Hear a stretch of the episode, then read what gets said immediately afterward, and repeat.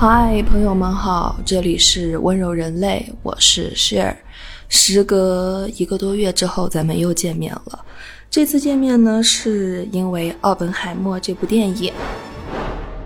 我前几天刚看完了《奥本海默》，在观影人群或者是影迷当中，应该算是比较晚的那一波了。虽然看的时间比较晚，但是受到的震撼程度并不受影响，所以在这里我还是很想大喊一声：奥本海默牛逼，诺兰牛逼！嗯，温柔人类的细心的听友们应该都会有注意到，其实，在电影中有几个细节是和艺术相关的，而这些细节其实也很重要。比如说，当奥本海默年轻的时候，他决定转换研究方向时，他去了一趟美术馆。在他的回忆中，他在一幅毕加索的画作面前驻足了很久。这幅画的出场方式、当时给到他的镜头、音乐，还有奥本海默在那幅画面前驻足的时长，都让人觉得，嗯，这幅画应该不简单，应该有点东西。我当时也觉得这里应该充满了一些需要被挖掘的含义。与之形成呼应的是，在此后的影片中，毕加索以及很多其他当时的艺术家的名字被反复不断的提及，所以我就回来做了一些功课，于是呢，就有了我们今天的这期节目。我当时坐在电影院里，就想到了这次的主题，并且立刻迫不及待地掏出手机，在包里悄悄摸摸地给我自己的微信的文件助手发了一些备忘录。所以今天我们就有了这期节目：奥本海默与毕加索，变革时代里充满理想主义的天才们。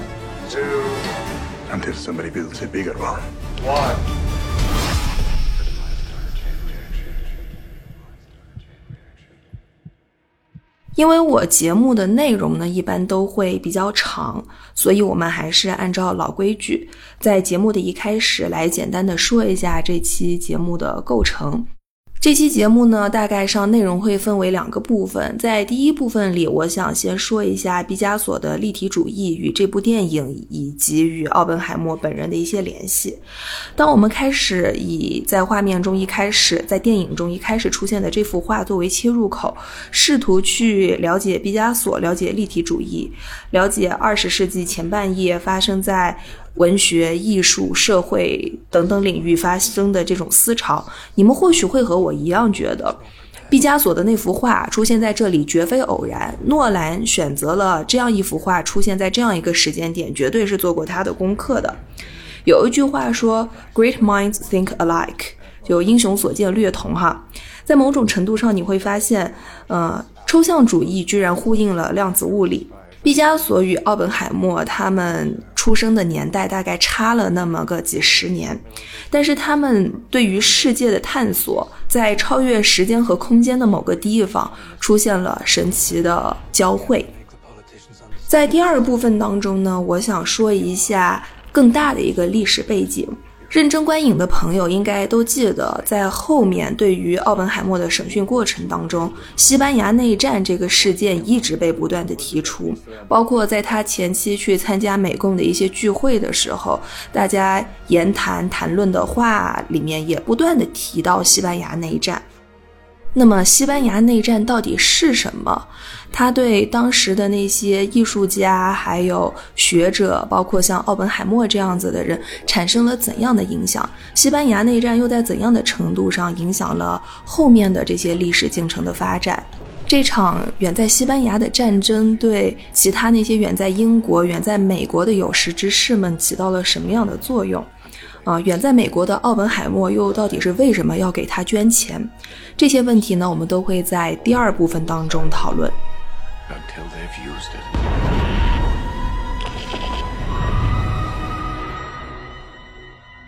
Now I am become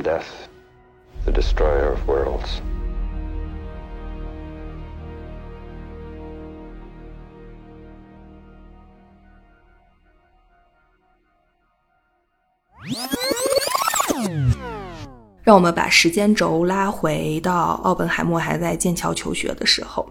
当时他正在剑桥求学，不知所措的时候，他走进了艺术馆，他看见了一幅毕加索的画，然后站在面前驻足了很久。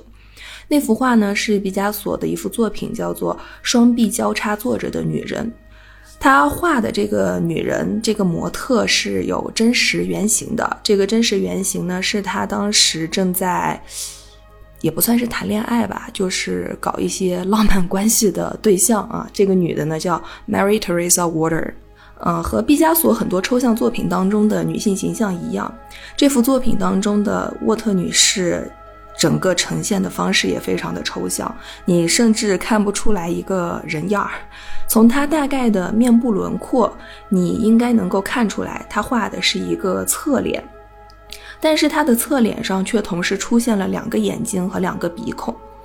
而同时呢，他的两个手臂和乳房的位置也出现了神奇的位移，他的整个脸和整个身体，还有人体上的所有的器官部位都是扭曲、变形、错位的。如果不记得这幅画长什么样子也没有关系，你可以在我的同名公众号“温柔人类 Gentle Human” 的后台回复关键字“毕加索”三个字观看。本期节目中的所有的图文资料，你都可以在那一篇推送当中看到。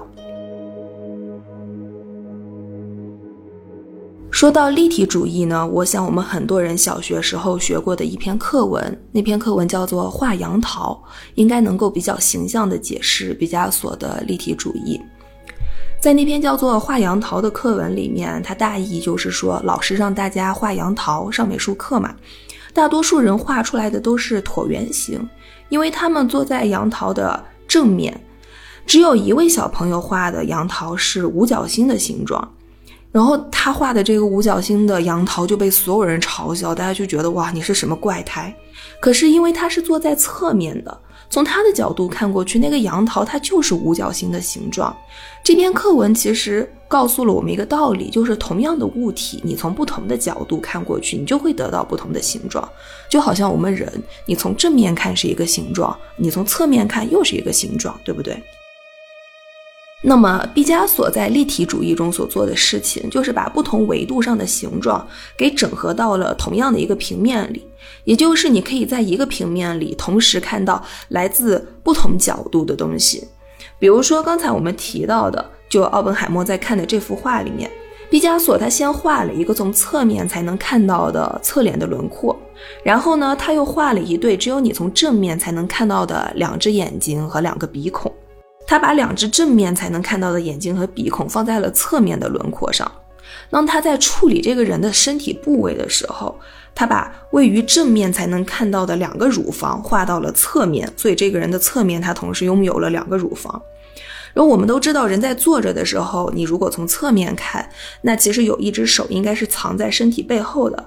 但是毕加索把那只藏在身体背后侧后方的手，又把它挪到了就是正对观众的这个侧面上。这就构成了在观众眼里没有一个人样儿的沃特女士。立体主义它其实提供了非常多元化的视角。毕加索通过这种多元化的呈现方式，他完全打破了过去几千年来的透视法则和绘画传统。因为过去几千年来的要求就是你必须得画什么就像什么，你不能画什么不像什么。立体主义这种从底层推翻过去几千年的艺术传统的做法。其实，在接下来的一个世纪里，给新的艺术形式提供了更多的可能性。他们在不断的打破规则，再重塑，就是毁灭然后再生，毁灭和再生，打破再重塑，于是便成为了这一时期以及以后的艺术发展的重要主题。这一个艺术发展的主旨呢，让我想起来了奥本海默和 Jane Tatlock 上床的时候。Jane 突然从他的书架上抽出来一本梵文的诗集，然后他就让奥本海默去念这个上面的诗，问他上面写了什么。顺便插一句，我觉得这个画面非常的性感，非常的厉害。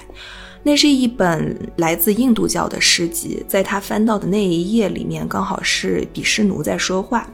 在这些诗句里面呢，Vishnu 说，就大意啊，就现在我成为了死神，世界的毁灭者。在奥本海默成功的制造出原子弹之后，他陷入了无尽的自我怀疑和痛苦。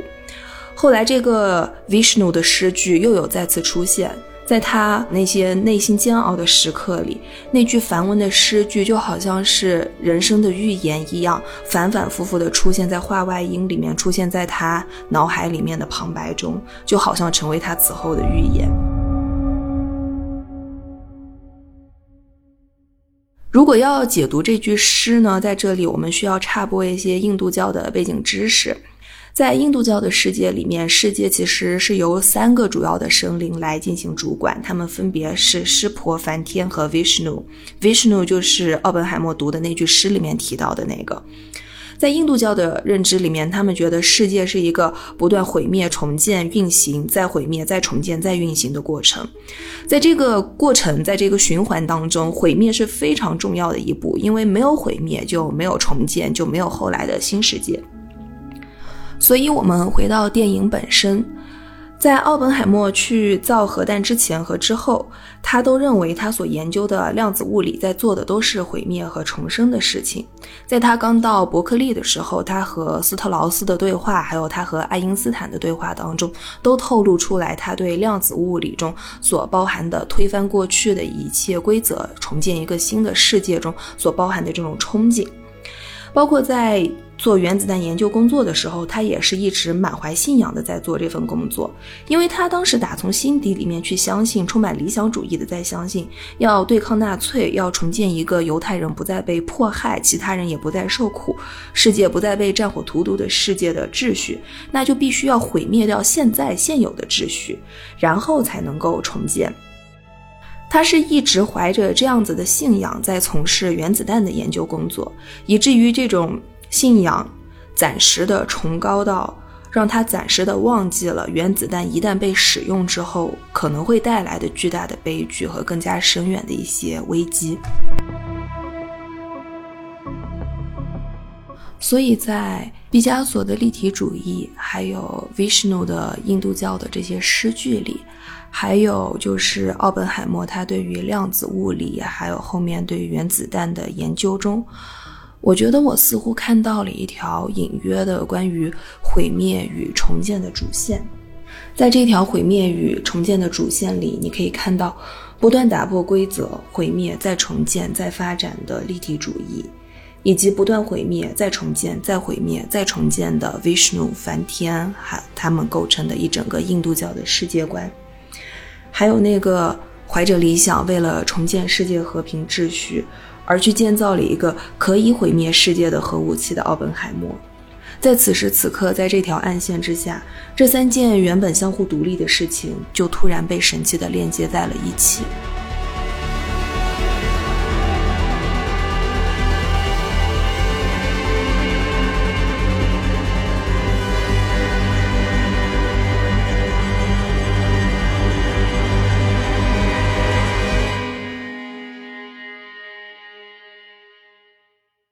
但是在我看来，抽象主义和量子物理之间的呼应其实远不止于此。我们前面有提到，立体主义中它最重要的一个词其实就是 perspective，就是视角，因为它把不同的时间来自于不同视角的画面汇聚于同一平面上。那结果就是他们让这个平面里的画面拥有了更多的可能性。他把艺术创作的可能还有自由度带入了下一个维度。可能性，无限的可能性和不断的探索，这其实也是奥本海默带着量子物理进入美国时一直在强调的一个概念。其实和量子物理一样，立体主义在当时也被视为非常先锋、非常小众，甚至是边缘的艺术风格。一九零八年，当年轻的乔治·巴拉克带着他新创作的几幅颇具个人特色的立体主义的作品参加展览时，呃，我在这里插一句，当时他们的这种风格还没有名字，所以立体主义这个词还没有被发明出来。他的这种全新的绘画风格遭到了当时以亨利·马蒂斯为代表的比较主流的这一派艺术家和评论者的唾弃。当时的马蒂斯，他见到巴拉克这些几乎全是方块的画时，他觉得简直就是荒唐，怎么可以有人就这么画画？于是马蒂斯说：“啊，你这些画可全是小方块啊！”方块、立方体在英文和法语中都是 cubes，于是立体主义 cubism 就这样子得到了自己的名字。在这里，我其实想插一个很有意思的点，就是马蒂斯当年他刚刚带着他自己颇具个人特色的野兽派的作品面试的时候，其实也受到了非常多的抨击和批评。当时有的艺术评论甚至说：“还有这哪是画画呀？你直接把颜料桶给砸观众脸上了。”其实从马蒂斯的野兽派被批评到他非常居高临下的去批评巴拉克的立体主义，这中间不过就隔了两三年的时间而已。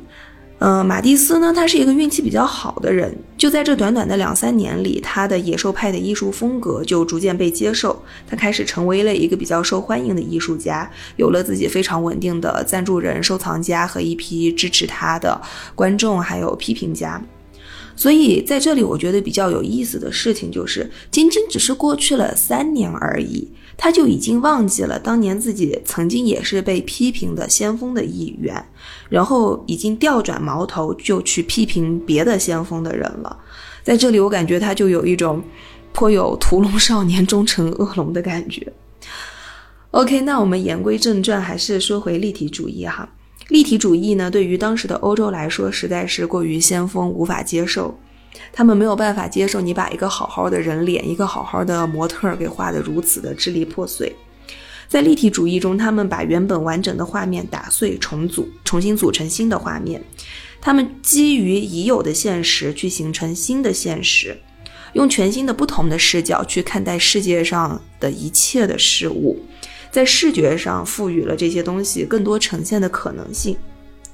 那与这个立体主义的这些理念形成工整对应的就是量子物理，在当时也是非常先锋的学科。在电影里，他们用了 “ag” 这个词去形容量子物理，就非常先锋。它挑战了过去人们认知的世界和认知世界的方式，同时也给物理学的发展带来了巨大的可能性。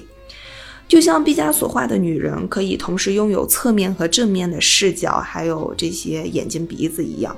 那在量子物理解释中的世界其实也充满了不同的视角和可能性。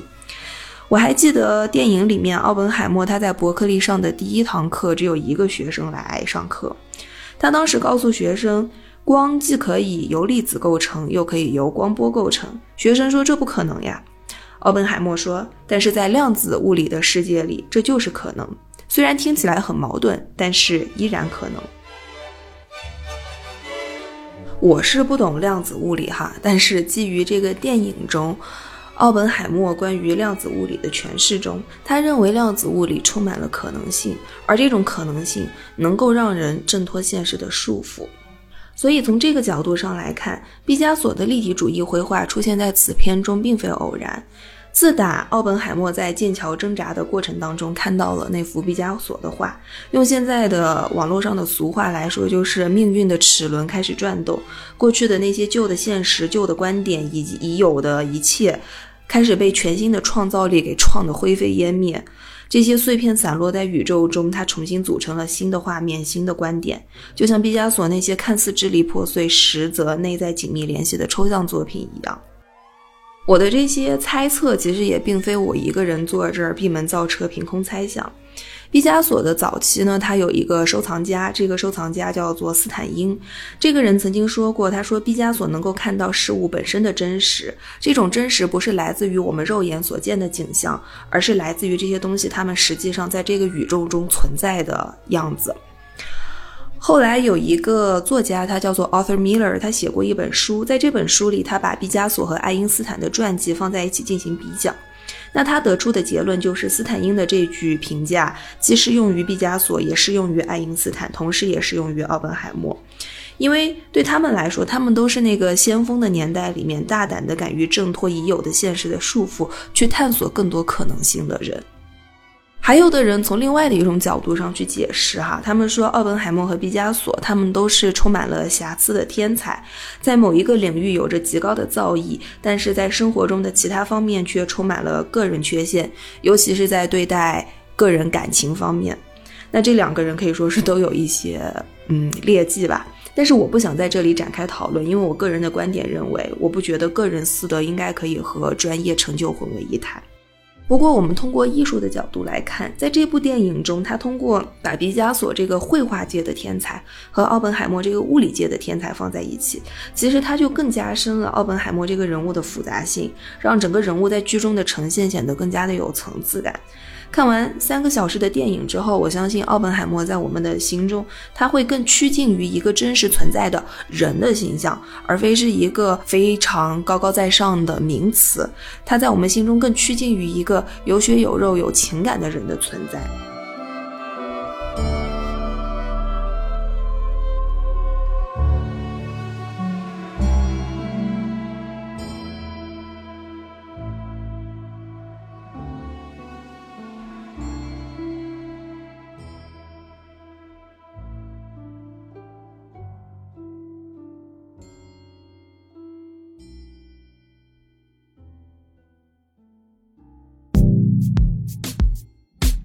温柔人类播客由 Gentle Human 和 Marcast Media 联合制作出品。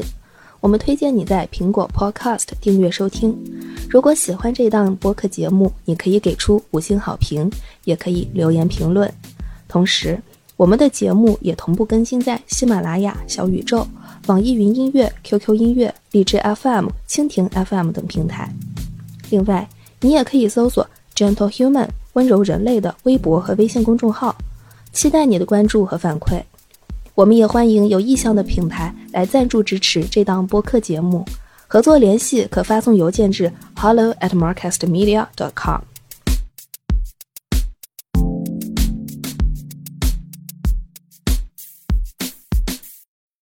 那么在上一个部分当中，我们其实讨论了毁灭与重建，我们讲了印度教、梵文诗句、立体主义等等等等这些和奥本海默之间有一条暗线的联系。不管是量子物理也好，还是呃毕加索的立体主义也好，他们是如何通过自己的独特视角来逃离现实的束缚的？这些要素同时都出现在了立体主义和量子物理当中。那么在接下来我要说的这个部分里面呢，我会聊一些没有这么形而上、比较具体的奥本海默和毕加索之间的联系。比如说，我们会聊一些比较实际的奥本海默家族的一些艺术品的收藏。奥本海默他来自于一个非常非常殷实有钱的犹太家庭，他的父母既是成功的商人，同时也是非常优秀的艺术品的收藏者。在他刚到伯克利的时候，啊，施特劳斯自我介绍说啊，我是一个 self-made man，然后奥本海默就回复说，哦，我爸也是。嗯，奥本海默他可以说是算是一个富家子弟吧，这主要得谢谢他爸。他爸爸呢叫 Julius Oppenheimer，他在某种程度上，这个爹他也算是美国梦的一种代表。他 Julius 就这个爹，他十六岁的时候，他从普鲁士移居到了美国。他刚到美国的时候，两手空空，甚至连英语都不会讲。后来他就去一家纺织公司打工，就做那种非常非常底层的苦工。十年后就从一个打工仔变成了高管。再然后他就成立了自己的公司，做起了布料进口生意。后来成为了一个非常有钱的布料进口商。那 Julius 奥本海默的爸爸之所以开始做收藏、收藏艺术品，或许会和他的妻子有关。他的妻子也就是奥本海默的妈妈叫 Ella，Ella Friedman，这是他本身的娘家姓哈。他是一位画家，而且是在当时十八世纪末、十九世纪初的时候啊，不好意思说错了，是十九世纪末、二十世纪初的时候，就已经是一位非常。有成就的女性画家了。在她年轻的时候，她受到过非常专业的艺术训练。后来二十几岁的时候呢，她去巴黎，在巴黎待了一年，学习早期的印象派作品。在那个时候，印象派在欧洲都还是相对比较开创性、比较先锋的艺术流派。她妈妈就已经有这个机会和眼光去学习了。结束了在巴黎的学习之后，他回到了美国。回到美国之后，他在巴纳德学院教授艺术。巴纳德是一个在今天都非常非常非常好的文理学院。所以你们可以想象，他的母亲来自于一个非常好的家庭环境和教育背景，在十九世纪末，也就是一八九几年的时候，就能够去到巴黎学习艺术。然后，当他遇到奥本海默的父亲，也就是 Julius 的时候，Ella 他其实已经是一位非常有成就的画家。他当时不仅可以自己带学生，有自己的支持者，而且他还在纽约的顶层公寓拥有自己的私人工作室。我们可以把自己现在带入那种十九世纪末的环境，想象一下，就这对一个十九世纪末的女人来说，是一些多么多么了不得的成就。所以，ella 早早的她在巴黎就已经和印象派的作品结缘，这也解释了为什么后期奥本海默家族中大多数的收藏，呃，都是源于印象派的作品。在奥本海默成长的那个童年的家里面，其实他父母就已经收藏了一些非常伟大的艺术作品，其中就包括了 伦勃朗、雷诺阿、嗯，梵高、塞尚。甚至还有一幅来自毕加索蓝色时期的作品，这幅作品的名字叫做《母亲与孩子》。所以，其实奥本海默他可能在很早期的时候就接触过了毕加索的艺术。啊，罗兰之所以选择把毕加索的作品放在电影中，可能也确实是做过这方面的功课，有这方面的用意。其实今天回看的话，你会发现他的父母可以算是那个年代非常先锋也非常有眼光的一批收藏者。他们在二十世纪早期就已经开始收藏，在当时可以说是具有开创性的一批艺术家的作品。当时这批艺术家的作品虽然具有开创性，但是还没有被主流认可。可能有的人的作品还在被批评家们批评和狂骂，认为这些画是垃圾。但是他们就已经非常有眼光的提前看到了这些作品的前景。在他们家族的收藏当中，有很大一批都是印象派、野兽派，还有立体主义的作品。其实这也很符合当时世界上的一个收藏的趋势。嗯，在二十世纪初，也就是一九零几年那会儿，对这些先锋艺术的主要的收藏家，其实来自于两个国家，一个是美国，还有一个就是俄国。再后来，我们都知道嘛，俄国在。一九一二年的时候发生了大革命，俄国贵族逃难的逃难，死的死，所以就主要只剩下了美国买家。其实我个人觉得，美国买家之所以能够这么迅速的接受这么多的先锋艺术，买入这么多的先锋艺术，这也和他们的个人经历有关。因为那些能够在当时的美国这片新大陆上闯出一片天地的人，他必然是能够积极的拥抱变化和新生事物的。那么，这种对于变化和新生事物的接受度，同样也可以顺延到他们对艺术作品的态度当中。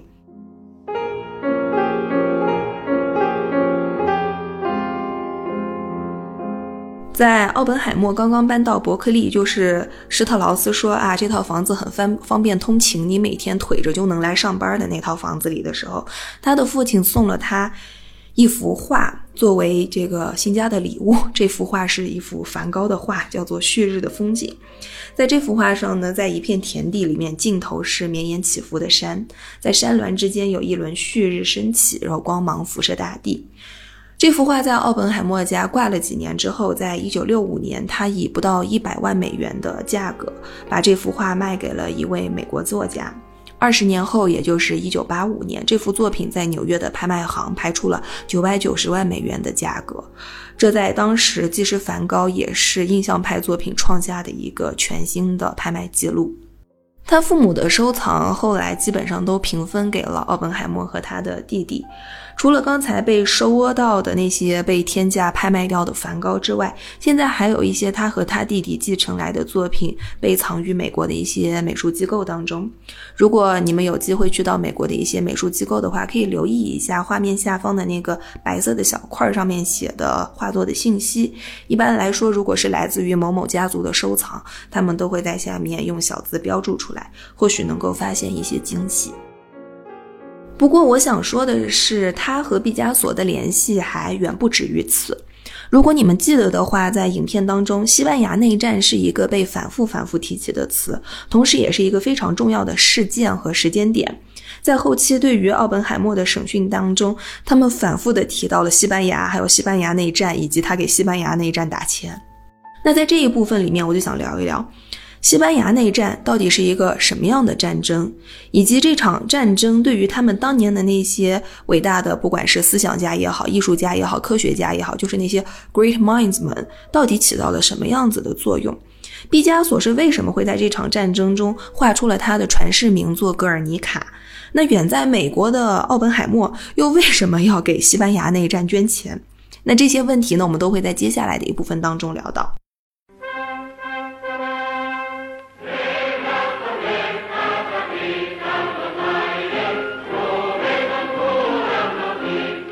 首先，我们可以来聊一下什么是西班牙内战。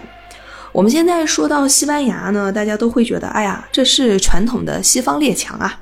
但其实西班牙顶多算是祖上阔过，祖上阔的时候，他们甚至拥有海上无敌舰队。但是呢，自打二十世纪开始，就到了一九三零年，西班牙这日子算是过得一天不如一天。他们自己国内的经济举步维艰，然后政治体制同时也是一塌糊涂，所以西班牙就逐渐掉出了传统的西方列强的队伍，越混越惨。在一九三一年的时候，他们推翻了封建的统治，建立了新的政府。在一九三六年的时候，他们选举出来了一个新的共和政府。这个共和政府比较左派，他们开始推行民主改革、土地改革，还有政教分离。当时不仅是西班牙国内的人民，还有世界各国的人民，都对西班牙的这个新的共和政府寄予了很高的期望。听起来好像一切都很美好，都在向着好的方向发展哈。但是呢，事情在一九三六年的时候急转直下。因为新的这个政府，它的民主改革，尤其是土地改革，触动了很多保守派、保皇派，还有那些右翼分子的利益，所以这些人他们就集合起来来反对这个新的左派的民主政府。当时的那些右翼分子呢，手里面不仅拥有着军队的控制权，而且还获得了纳粹的支持。一九三六年，这些右翼分子在德国纳粹的支持下发动了军事叛变。他们的首领叫做弗朗哥，他的手里面掌握着军事政权。因为拥有了军队和纳粹的帮助，弗朗哥带领的反叛军很快就获得了压倒性的胜利。而在另外一边呢，新选举出来的这个左派的共和政府，它得到了西班牙国内的民众公认的支持，还得到了当时以苏联为首的共产国际的支持。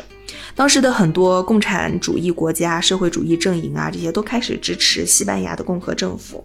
还有很多人，其实可能就像毕加索，然后包括像奥本海默这些人，他们可能在英国、在美国，他们的国家不是共产主义国家，但是这些人他们在当时，他们对共产主义或者是左派思想抱有一些好感，抱有着极高的理想，他们也以极大的热情投入了对西班牙内战的支持当中。在电影里面，奥本海默去参加学校里的美共聚会的时候，他在那个聚会上遇到了很多人，他们的聊天当中都透露出来，他们在以极大的热情支持着西班牙。因为当时西班牙百分之八十的军队都掌握在反叛军弗朗哥的手里，所以西班牙的共和政府其实是没有自己的军事力量或者是武装力量的，或者说他们的武装力量非常非常的弱。所以为了帮助他们，当时呢，共产国际就组织成立了一支国际纵队。由来自世界上几十个国家不同的人组成了三四万人的队伍，嗯，有的数据来源呢说是三万两千人，有的数据说是四万人，但不管是三万两千还是四万，这个数据都非常的可观。他们组成了一支非常庞大的国际纵队，从世界各地汇聚到西班牙去帮助共和政府对抗这个弗朗哥的反叛军政府，甚至哈，连咱们中国都有人去到西班牙作战。广西师范大学的那个李想国，他们出过一本书，叫做《当世界年轻的时候：冒号参加西班牙内战的中国人》。感兴趣的朋友呢，可以去看一下。这本书不厚，就是一本比较薄的小册子。那么说到这里呢，很多人可能就奇怪了：这个西班牙内战到底是有多了不起，以至于全世界都得去帮他？那我觉得刚才我们说到的这本书的名字，就是它前面一半的这个名字，或许可以在一定程度上回答这个问题。我们刚刚说到的这本书的名字的前半段叫做《当世界年轻的时候》，我们可以想象一下，我们人年轻的时候是什么样子的呢？人年轻的时候总是充满着热情、热血，还有理想主义，觉得自己可以改变世界。这或许就是很多人不远万里去到西班牙参加别人家内战的关键词。二十世纪三十年代是正是左翼思想，也就是共产主义思想正当红的时候。第一次世界大战当时刚刚打完，很多封建帝制国家也都垮台了，皇帝被砍头了，或者是皇室流亡了。在一战中的军事的那些科技发展，第一次被运用于民用行业之后，带来了生产力和制造业的蓬勃发展。那生产力的发展，它就促生了工人阶级。人们急需打破旧世界的那些条条框框，那些封建王宫的贵族啊这些东西，然后去建立一个新世界的规则。那么这个时候，左翼一思想的出现就恰逢其时。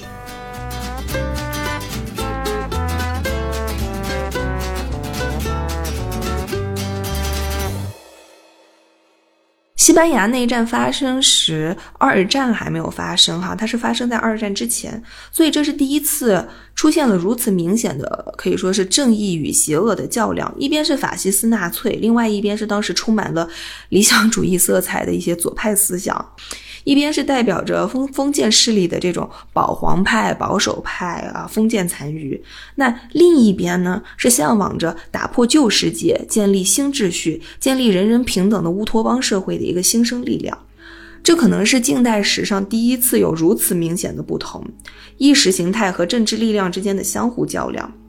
那个时候，二战还没有发生，所以这样一场拥有着如此明确的意识形态和政治力量的相互较量，对当时的人来说，有着呃非常大的冲击力。那后来的故事呢，我们都知道了，在接下来的大半个世纪里，不同的意识形态和政治力量之间的较量，又以更加惨烈的方式进行了至少两场的斗争，一场是二战，另外一场是冷战，而西班牙内战呢，就是这一切的序幕。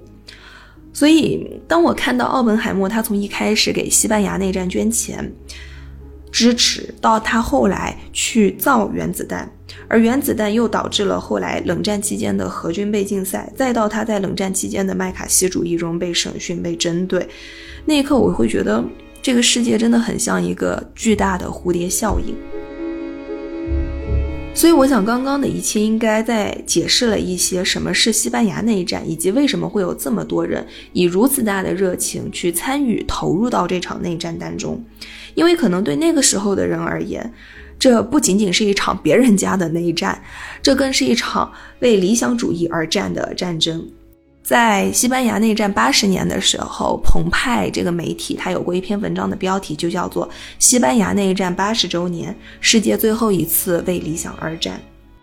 甚至我觉得到这里可能也进一步的解释了为什么奥本海默会给西班牙内战捐钱，因为他也是一个理想主义者，甚至他去造原子弹的时候，他都是怀着理想去的。他会以为这样一个巨型的杀伤性武器能够为战后的世界带来新的和平秩序。当然了，像他这样子的理想主义者一点都不少哈，他还只是捐钱呢。像萨特、加缪、聂鲁达、海明威等等这些在当代社科文哲史上如雷贯耳的名字，在当年人家直接就去西班牙上战场了。就连咱们中国人民耳熟能详的老朋友白求恩。他在来中国之前，其实就是在西班牙内战的战场上救死扶伤，在战场上发挥了很大的作用。后来他。呃，是因为什么问题回到了加拿大，在加拿大待了一年，而且他在加拿大的那一年也因为他参加过西班牙内战，有过左倾思想，跟共产主义有过一些关联，所以他在加拿大那一年过得也很不好，也被针对，甚至还失去了工作。再后来，他就来到了延安，后来的故事我们都知道了。但咱们毕竟是一个艺术节目哈，所以我们接下来这一段的重点呢，会说一下毕加索和西班牙内战。在一九三七年的时候，受纳粹支持的那个反叛军弗朗哥嘛，他们轰炸了西班牙的一个小镇，叫做格尔尼卡，在短短的几个小时内，造成了超过四千人的死亡。这对于当时刚刚脱离了冷兵器时代不到几十年的世界来说，这是一个毁灭性的消息和冲击。远在巴黎的毕加索，通过战地记者的摄影和新闻媒体报道，看到了发生在格尔尼卡的惨象。身为一个西班牙人，这一切让他非常的愤怒。于是他立刻就创作了这幅同名作品《格尔尼卡》。这幅画的尺寸非常的大，有三点五米高，七点八米长。首先从整个尺寸上就给观看者一种巨大的压迫感，就好像战争给人类带来的压迫感一般。因为人在面临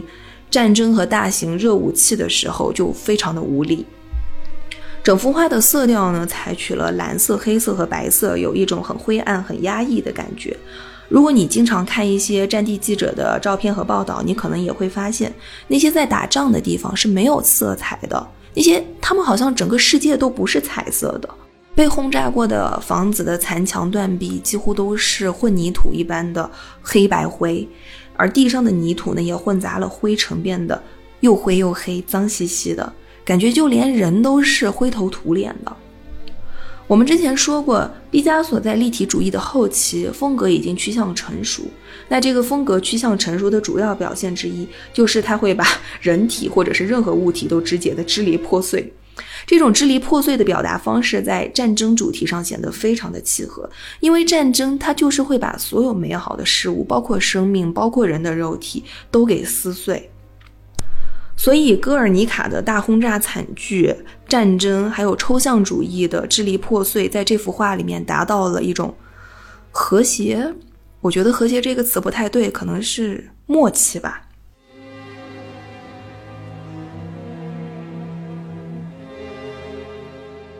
在格尔尼卡这幅作品里，你可以看到支离破碎的人体在跪地哭嚎，或者是扭曲的人体握着一柄残剑躺在地上。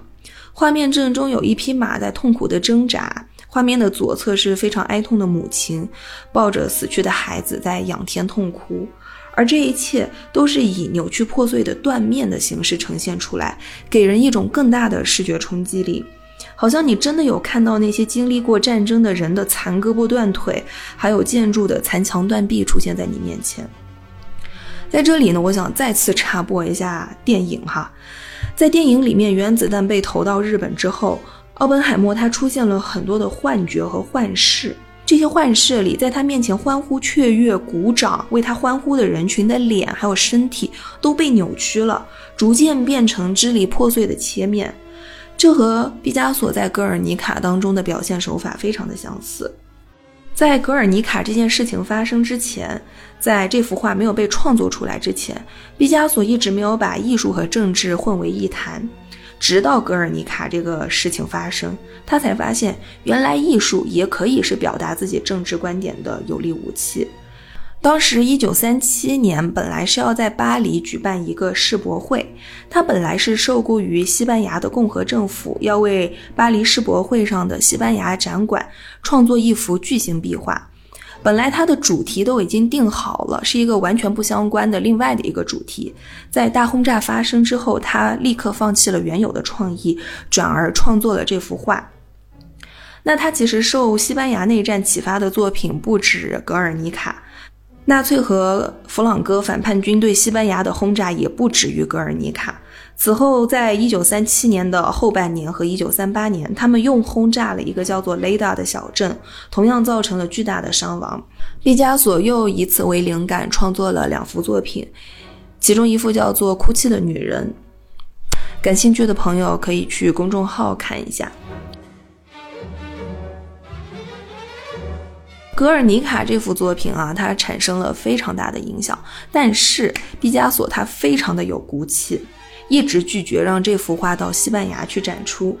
他说，只要西班牙人民的公众自由一天没有被恢复，那么这幅画就一天不会回到西班牙。所以这幅画被创作出来之后，它就一直流传于欧洲各国之间进行展出，有点像流浪啊。后来流浪到了美国的大都会博物馆，在那儿待了很多年。直到一九八一年，反叛军的领袖弗朗哥死了，这幅画才结束了他将近半个世纪的流浪，回到了他的家乡马德里，然后从此就再也没有离开过。所以，如果将来你有机会去马德里的话，有机会一定要去看一看它。我自己最近呢也在学西班牙语，我非常希望两年之内能够有机会去深度的去一次西班牙，那应该也会有机会看到格尔尼卡吧。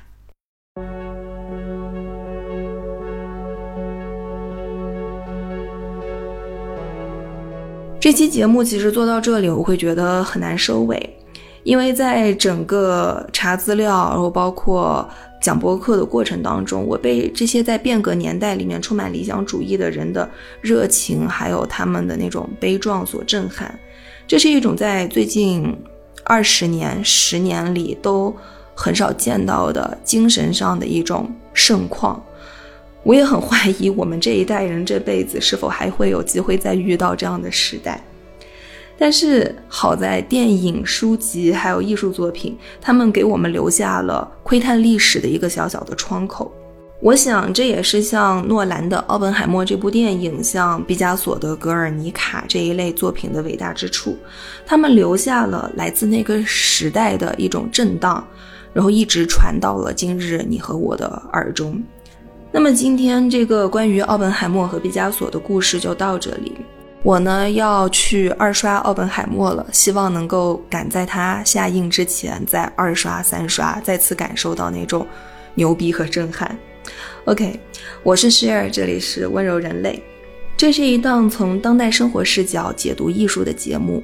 如果你喜欢我的节目，欢迎订阅和分享给你的朋友们。你还可以在微博和公众号找到我，同名哈，或者呢加入我的听友群。嗯，那这期节目呢就到这里，我们下期再见。